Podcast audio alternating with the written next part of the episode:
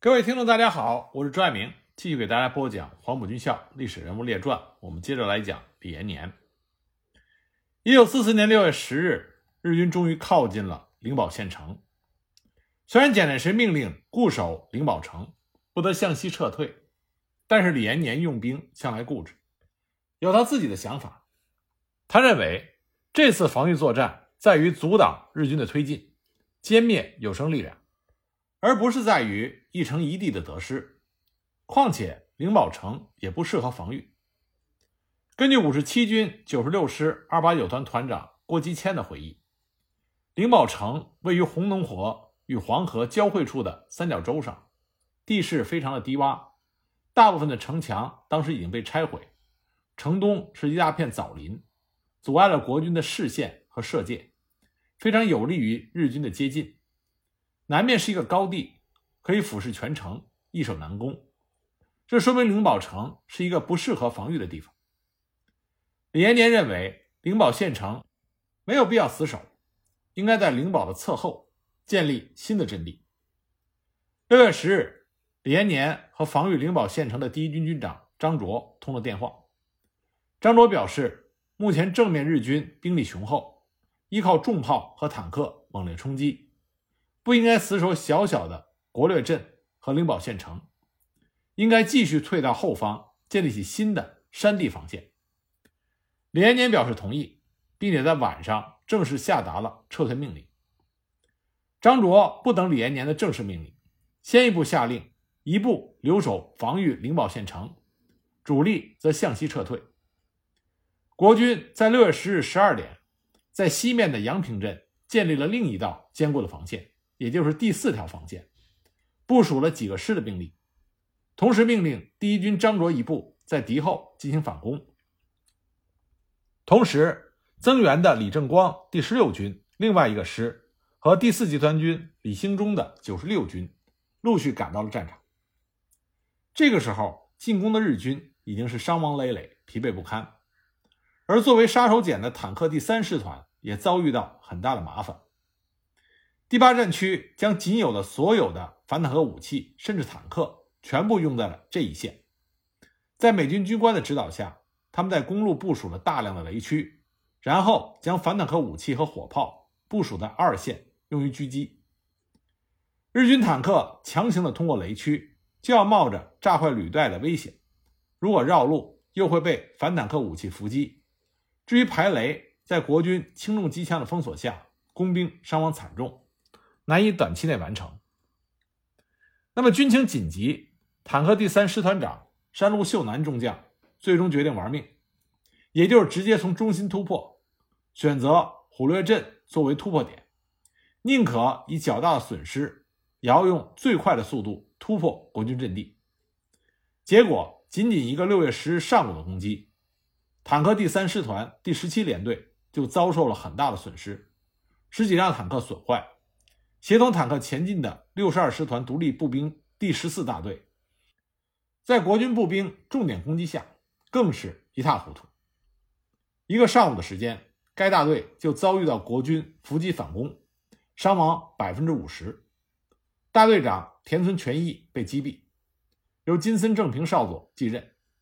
但是到了九点多，金森正平少佐又战死，大队指挥部被国军突袭，一半的官兵被打死。由尾崎中队长代替。两个小时之后，尾崎中队长又负重伤，被送往后方医院，只能让炮兵中队长柴田代理。一天之内就损失了三个大队长。不过国军的伤亡也非常的惨重。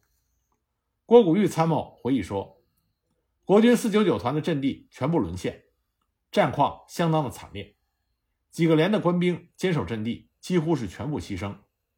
四九九团副团长举枪自尽，而日军孤注一掷，将从山西调来的最后一个预备队，原来留守在环曲渡口的第十二军最精锐的独立步兵第幺二零大队，配属给了坦克第三师团。六月十日晚的激战之后，日军的坦克部队突破了毕家寨防线，在坦克和重炮火力的掩护下，日军的步兵继续向前贯穿，扩大突破口。那刚刚被幺零六师三幺七团换防替下火线的第八师副师长王坚岳，率领残部杀回了阵地。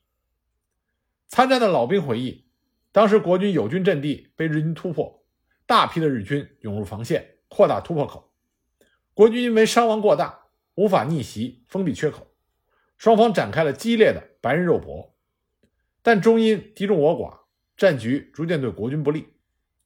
王金岳将军目睹危局，持枪率领残余的将士，大吼一声：“正是大丈夫报国杀敌之时！”亦奋勇直追。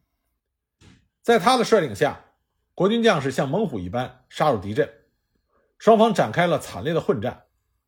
当时一块手榴弹片把王将军的左肩炸伤，但他仍然执枪作战。不久，日军大批的增援部队到达，众寡悬殊，国军将士伤亡殆尽。王将军奋勇冲杀，不幸连中两弹，血流不止。他对着将士们连呼：“杀敌，杀敌！”然后气绝身亡。壮烈殉国。王坚岳是黄埔五期生，从军十九年。一九二七年秋，他在黄埔军校毕业考试中成绩名列前茅。离校的时候，他对他的同班同学说：“吾受革命之洗礼，主义之熏陶，不达报国夙愿，誓死不归。”抗战爆发的时候，王坚岳已经是少校营长，在淞沪会战中负重伤，殉国的时候年仅三十八岁。国民政府追授少将军衔。六月十日，日军独立步兵第九旅团一部攻占了灵宝城，坦克第三师团的一部攻占了虎略镇，但是意义并不大。国军在灵宝以西已经建立了坚固的防线，从这里距离潼关八十公里，国军集中了大量部队，可以设置无数的防御阵地，而日军已经是精疲力竭，无力继续进攻了。六月十一日，日军拼死推进，但是在文乡外围发现国军有重兵部署，终于没有敢于继续前进。在这期间，日军坦克的前锋部队遭到了惨重的打击。在国军的反复要求之下，美军提供了反坦克火箭筒巴祖卡。根据中央陆军学校第七分校的学员张永春的回忆。当时他是中央军校十九期步兵科的学员。五月下旬的一个上午，教官突然通知他们去军训处集合。他匆匆赶到那里，发现已经有二十多位同学聚集在那。一位上校参谋接待了他们，严肃地对他们说：“你们都是从各队选出来的优秀学员，今天把你们召集起来，是为了一次秘密的军事训练。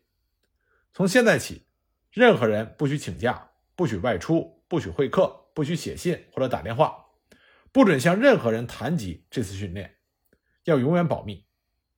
那么到了下午，这个上校陪同着一名美国教官赶过来，那个美国教官就说：“今天我教大家操作美国最新研制的先进武器，因为这个武器在中国的数量有限，价格昂贵，只能模拟训练，不能实战射击。”至于它的威力如何，相信你们很快会在战场上看到。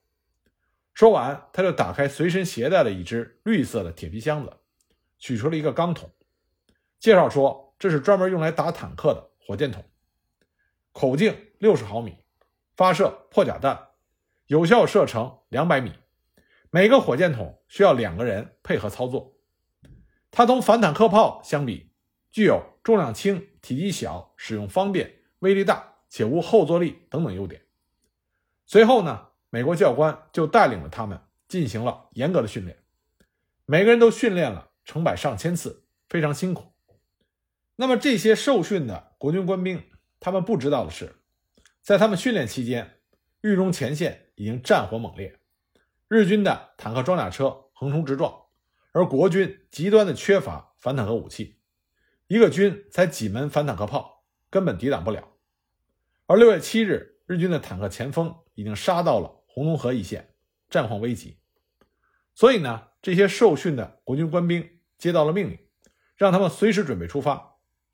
六月十日，他们终于接到了紧急出发的命令。上校参谋从他们中间选了二十二个人，携带了十一个火箭筒出发，乘坐着一辆卡车，全速的向前线赶去。这也是这些军校学员们第一次参加战斗，他们非常紧张，但同时也为能够第一次在中国用这种先进的武器杀敌兴奋不已。那么，在距离前线，也就是国略镇不到十五华里的地方，他们奉命下车。凌晨四点，他们选择了公路边上的一处高地，准备伏击日军的坦克部队。十一架火箭筒相互距离十米，战壕距离公路大约一百五十米，在火箭筒的有效射程之内。张永春回忆，当时他担任的是弹药手，同射手两个人非常的激动，发誓一定要舍身抗敌，不辱使命。不到半个小时。公路的方向就传来了隆隆的马达声，这是日军的坦克部队靠近了。当时天还没有全亮，日军的坦克打着灯。他们从阵地看过去，日军的坦克排了一个一字长蛇阵，迅速的从远而近。指挥的上校命令大家沉住气，等到坦克进入射程再开火。于是，当最前面的日军坦克进入到他们阵地的最前方的时候，上校一声令下，十一个火箭筒一起开火。因为他们受到的训练非常的严格，十一发火箭弹全部击中了日军坦克。为了节省火箭弹，他们训练的时候都不是实弹，所以大家都是第一次实弹射击。当他们看到弹头与日军坦克的钢甲接触的一瞬间，炸药爆炸产生的高温、高压、高速的金属射流，发出刺眼的白光。迅速的穿透日军的钢甲，坦克当即爆炸起火。同时，他们也发现火箭筒发射的时候会向后喷火，在夜晚非常明显，很容易被敌人发现反击。但是，他们都是热血的中国军人，早已将生死置之度外，一心只想多打几辆日军的坦克。所以，十一个火箭筒的射手和弹药手都像训练一样，不慌不忙的配合，稳定发射。日军突然遭受到这样的打击，又不知道是被什么武器击中了，顿时乱了手脚。起初呢，日军的坦克还是不顾一切的向前冲击，不断的开炮开枪，盲目射击，结果又被国军将士趁机击毁了十几辆。后面的日军坦克一看情况不对，转头高速逃走，丢下了二十多辆坦克装甲车的残骸，火光冲天。那么，在正面猛攻的同时，日军第六十九师团的主力之一西村大队从南面迂回，试图翻越秦岭的侧面攻击潼关。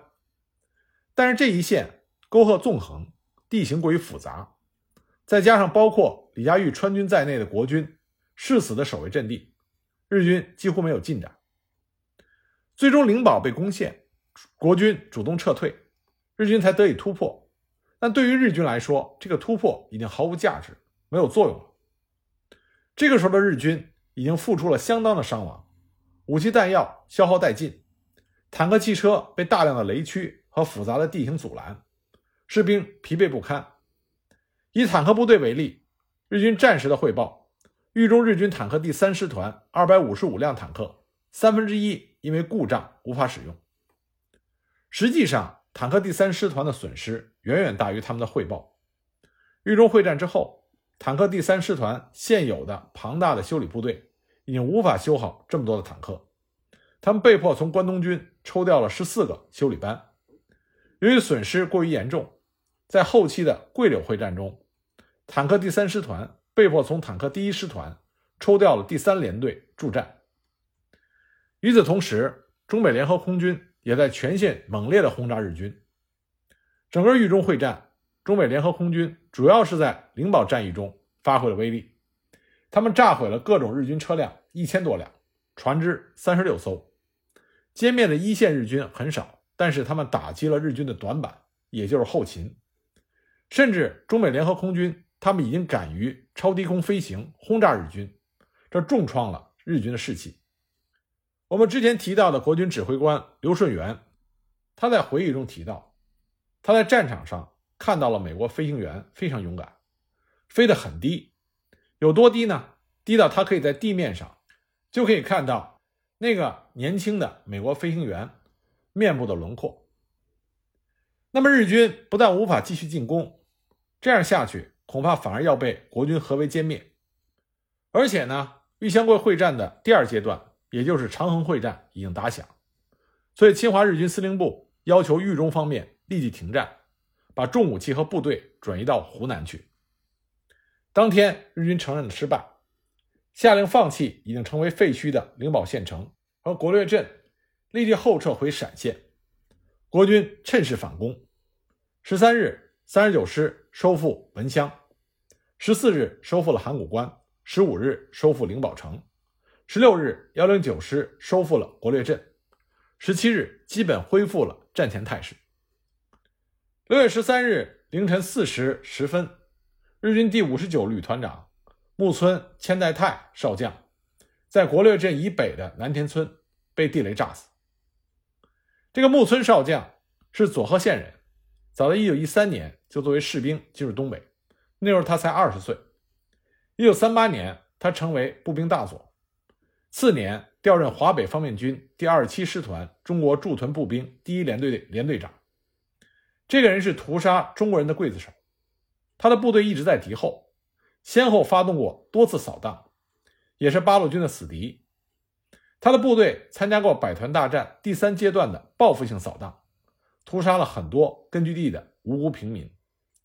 一九四一年，他又参与指挥了。对晋察冀边区以及冀东、冀中地区的大扫荡。一九四二年，他还参与过冀中五一大扫荡，给八路军造成了很大伤亡。那么五一大扫荡之后，他因为打击八路军有功，被提升为少将，担任了第六十九师团步兵第五十九旅团的旅团长。那也可能是因为他做的坏事太多，所以最终老天爷给了他报应。一九四四年，他踩中了一颗地雷。小腿顿时被炸碎，人也被炸飞数米。虽然日本军医对他全力抢救，但因为失血过多，最后还是死了。至此，灵宝战役结束，日军完败，日军伤亡了数千人，也没有占领潼关，仅仅占领了小小的陕县。就灵宝战役本身来说，是一场比较出色的防御作战。国军依靠着地形的优势，建立了多条防线。逐步消耗了日军的战力，最后导致日军失败撤走。不过呢，在灵宝战役中仍然是存在着一些问题。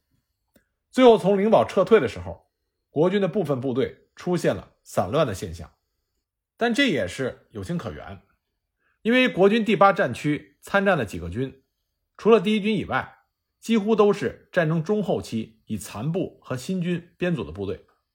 这种部队的特点是。可以死守阵地，但不能随意撤退，因为撤退比坚守更困难，是很容易出现问题的。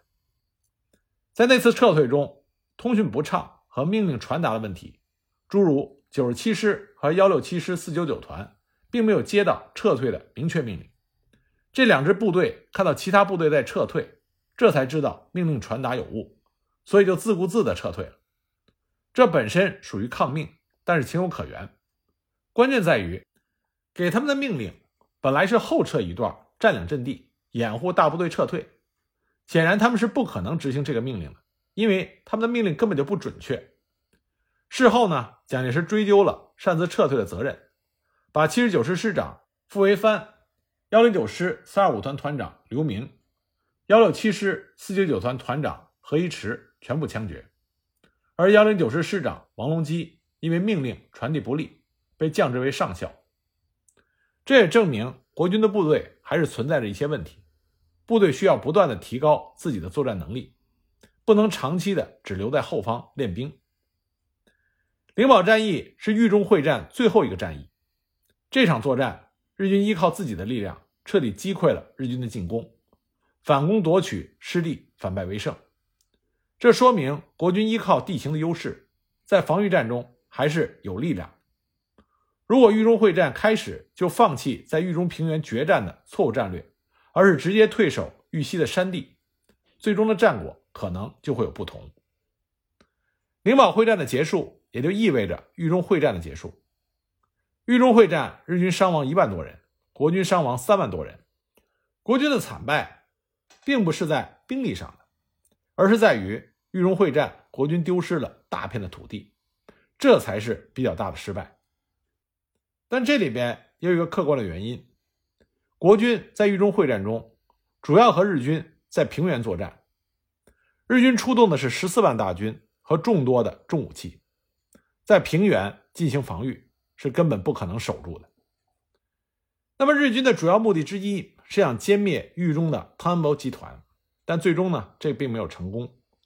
在最后的灵宝战役，李延年率领中央军苦战，最终击败了日军，保住了豫西，使整个豫中会战国军不会太难看。那么日军另外一个主要目标是要打通平汉铁路，这倒是成功了。但是几个月之后，黄河铁路大桥就被中美联合空军炸断，平汉铁路再次中断。所以呢，日军打通平汉铁路的意义就没有那么大了。那么值得一说的是，连年作为灵宝战役前线的总指挥，他的表现还是相当优秀的。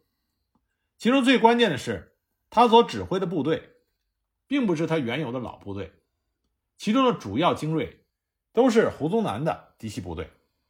据史料记载，李延年接到命令的时候，当即就用电话向蒋介石进行请示。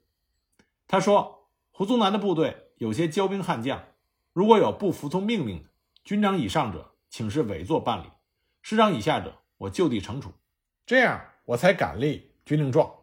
如果潼关失守，我自刎人头。”蒋介石当时的答复说：“师长级的将领有不听指挥打了败仗者，你可便行事。”所以，我们前面提到的枪毙师长傅维藩和那两个。擅自后撤的团长，这个决定来自于李延年，而他的这一果断措施也震惊了当时全部的官兵，这才使得战场之上人人奋勇当先。那么，在灵宝战役之后，蒋介石给李延年颁发了抗日一等勋章。一九四五年日本投降前夕，在重庆一次紧急的军事会议上。李延年升任为第十一战区副司令长官兼山东挺进军总司令。一九四五年八月，他又兼任山东受降区受降官，负责受理该区日军投降的事宜。那么，李延年戎马半生，历任军事要职。他唯一一支长期担任军事主官的队伍就是第二军。但是在抗战后期，他被从第二军调走之后。就再也没有回到这支老部队。那么我们都知道，在国军的部队中，派系林立。如果你没有自己的嫡系部队，就很难有所作为。那么在重庆，李延年被任命为山东挺进军的总司令的时候，那些被调拨的部队，由于不愿意深入敌后，所以纷纷借故回避或者另谋出路，没有一个报道。甚至一个总部的幕僚班底也很难于拼凑而成。在一筹莫展的情况下，李延年命令参谋长梁栋新带领着几个骨干人员，由重庆迁到西安附近的临潼新丰镇，挂出了山东挺进军总部的牌子。一方面想利用李延年原来在三十四集团军任职时的关系，拉拢一些旧部和地方部队；一面呢。也是希望老同学胡宗南做些帮助，可是胡宗南一个牌也没有给他，连招揽总部的参谋人员应征者也是寥寥无几。后来还是李延年找到了黄埔一期的同学，当时任宝鸡警备司令的刘进帮忙，这才勉强拼成了一个特务营，作为他的警备部队。那么凭着这点微弱的兵力。是不可能进入山东的。不过蒋介石的确是非常的宠信李延年。当时李延年困守在重庆，那么整个总部以及虚报的官兵名额的全部经费，蒋介石都按月给足。那么当日本宣布了无条件投降之后，一九四五年九月三日，李延年在原来山东挺进军总司令的头衔上。又被加封了十一战区的副司令长官，被赋予了山东受降的重任。那么有了这个金字招牌，李延年就摆出了受降接收大员的庞大架势。那么一批攀龙附凤、追名逐利的人，也通过各种关系，有的得到了函电交加的大力宝剑，有的呢则是亲自登门求见。李延年红极一时，之前无人问津的空头总部也变得门庭若市。那么很快，李延年就通过各方的关系扩大了自己的声势。除了把总部正式编制的实职人员，比如说各大处的处长、科长及参谋、副官等，很快安排满员之外，还超编制的委派了大批的高参、参议等编外人员。那么，在蒋介石的催促之下，连年在一九四五年九月下旬，部署了所属分两路向济南挺进，一路是由挺进军总司令杨业孔任前进指挥所主任，带领参谋、军需人员从西安空运到了安徽的阜阳，与驻扎在那里的山东省政府主席何思源联系，协商进入山东的事宜，同时督促新近配属的。廖运泽九十六军、霍守义十二军迅速由兖州等地集结，在徐州以北的津浦铁路两侧掩护总部向济南挺进。杨业孔完成了上述任务之后，就率部由阜阳和山东省政府人员一起空运了济南。另外一路是由参谋长梁栋新率领总部人员从临潼乘火车经潼关、洛阳。郑州、开封于一九四五年九月二十五日抵达徐州，期间因为陇海路洛阳东西段遭破坏，不能通车，曾经改为徒步行军。一路之上，满目苍夷，一片混乱。九月二十八日，李延年从重庆亲率一个别动大队飞抵徐州，随即会合先期到达在那里的总部人员，一同登上专车，直驶济南。十月三日，到达了鲁南的藤县。出发之前，李延年命令沿途的地方部队以及所驻的日伪军，对共产党的部队负责警戒。命令廖运泽和霍守义这两个军由铁路两翼搜索前进，还命令九十六军派两个骑兵团跟随着专车两侧护卫。由于铁路破坏，等待日军的抢修。以及两翼主力部队徒步行军缓慢，当时专车行进的速度比较慢。那么每次李延年的专车停站，总是有士绅之流登车觐见。李延年从来人中也委派了不少县长这样的官职。不过总部的专车通过泰安之后直进济南，那么霍守义的军被当地的人民游击武装拦腰截断，受阻于泰安以南的地区。受困数日，后来经过交涉，那么中共方面顾全大局，霍守义的军才得以顺利的开进了济南的近郊。